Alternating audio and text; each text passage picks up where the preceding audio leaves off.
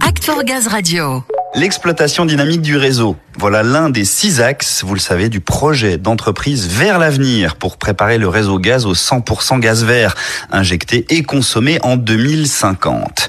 GRDF est donc à pied d'œuvre sur la transformation en profondeur de l'exploitation du réseau gaz, notamment du côté des systèmes d'information. Et la mission de la DSI, justement, c'est Karima Drissi, directrice des systèmes d'information GRDF, qui nous la détaille. Karima Drissi, quel va être le rôle de la DSI dans ce projet de l'exploitation dynamique du réseau?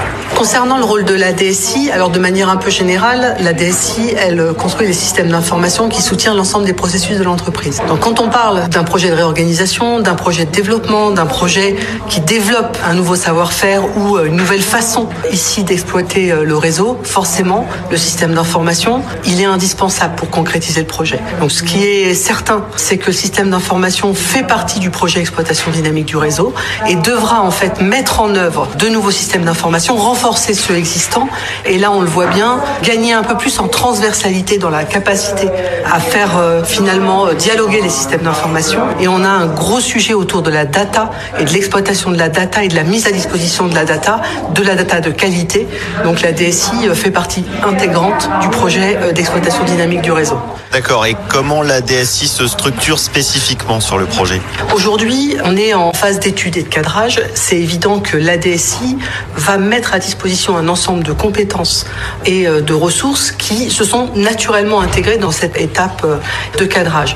Il va falloir l'issue et quand on aura structuré de manière encore plus concrète et plus précise le projet, se poser la question d'une structure projet en face de la DTI et des régions pour mener ce projet. Donc pour l'instant, on est plutôt dans une organisation qui est celle qui existe et on a bien une deuxième étape de restructuration de projet, de restructuration de dispositifs qui va être mise en place pour pouvoir adresser le projet en mode projet, en mode programme, en mode chantier sous chantier. Très bien. Eh bien, on vous propose de voir quels sont ces chantiers avec notre seconde invitée, Virginie Beaujolais, responsable de domaine SI réseau à la DSI. Virginie Beaujolais, qu'est-ce qui va nous aider dans le pilotage et l'équilibrage du réseau? Alors, ce qui va nous aider, euh, moi je dirais la data. C'est un sujet dont euh, Karima Adrissi a parlé. Et je pense qu'effectivement, on a vraiment un besoin autour de la data et de rentrer ces données dans le système d'information et de pouvoir les utiliser à différentes fins. Euh, voilà, donc ça, je pense que c'est un sujet qui va être important pour la DSI et sur lequel on est en train de travailler. Justement, sur quoi la DSI travaille? Qu'est-ce que vous allez faire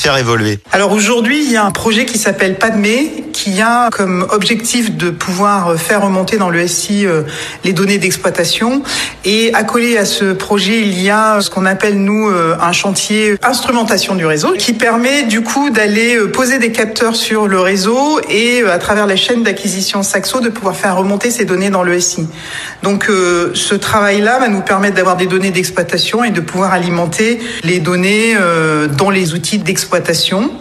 On a aussi quelques quelque chose qui est en train de se faire autour des données de consommation parce qu'on voit bien que dans la partie exploitation du réseau, on va avoir besoin d'informations de consommation et c'est aussi quelque chose sur lequel la DSI travaille. Et au sujet du chantier donc instrumentation du réseau, vous pouvez nous en dire un peu plus sur ces capteurs? Alors sur les capteurs aujourd'hui, il y a des expérimentations qui sont faites sur le terrain sur lequel on s'associe. Il faut que ces capteurs ils soient pas chers, il faut que la batterie soit adaptée pour qu'il y ait une faible consommation euh, pour lequel euh, la chaîne d'acquisition Saxo va pouvoir s'adapter assez facilement.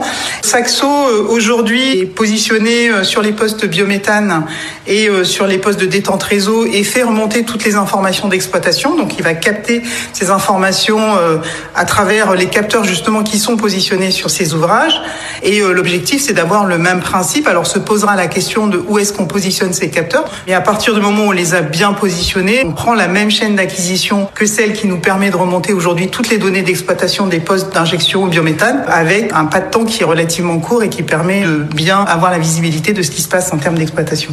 Et euh, il y a un enjeu autour de ça et donc on travaille sur différents euh, typologies de capteurs avec un objectif justement de retrouver ces éléments-là d'optimisation, faire remonter les données avec euh, des capteurs qui sont pas chers et pour lequel on va aussi travailler sur le fait par exemple d'avoir des panneaux solaires qui permettent d'alimenter et de pouvoir répondre à ces besoins-là. Donc la DSI s'associe complètement à ce type d'analyse et de qualification et d'expérimentation. Très bien. Et concrètement, quelle est la feuille de route alors? Qu'est-ce qui est prévu et pour quand? Alors le projet PADME, il est en cours. Il y a une première version, puisqu'aujourd'hui, par exemple, on fait remonter dans Saxo toutes les données des postes au biométhane.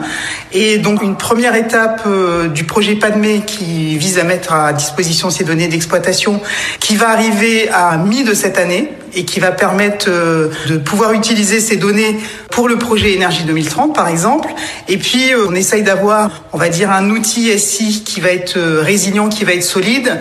Et donc, on a une architecture technique qui va être un peu plus complexe que celle qui est mise en place pour la mi de l'année et qui va arriver plutôt fin d'année, début d'année prochaine et sur lequel on est pleinement en train de travailler. Voilà. Et ça, c'est une première brique qui permet aujourd'hui de remonter ces informations des postes biométhane, mais qui demain permettra de remonter toutes les informations qu'on va capter sur le terrain. Merci Virginie. On voit hein, que les choses se mettent en place rapidement d'ici à l'été, puis la fin de l'année donc. Je vous propose de revenir demain sur cette exploitation dynamique du réseau avec la collecte et le traitement de ces datas pour un réseau 100% gaz vert. Rendez-vous donc demain dans Act for Gaz Radio.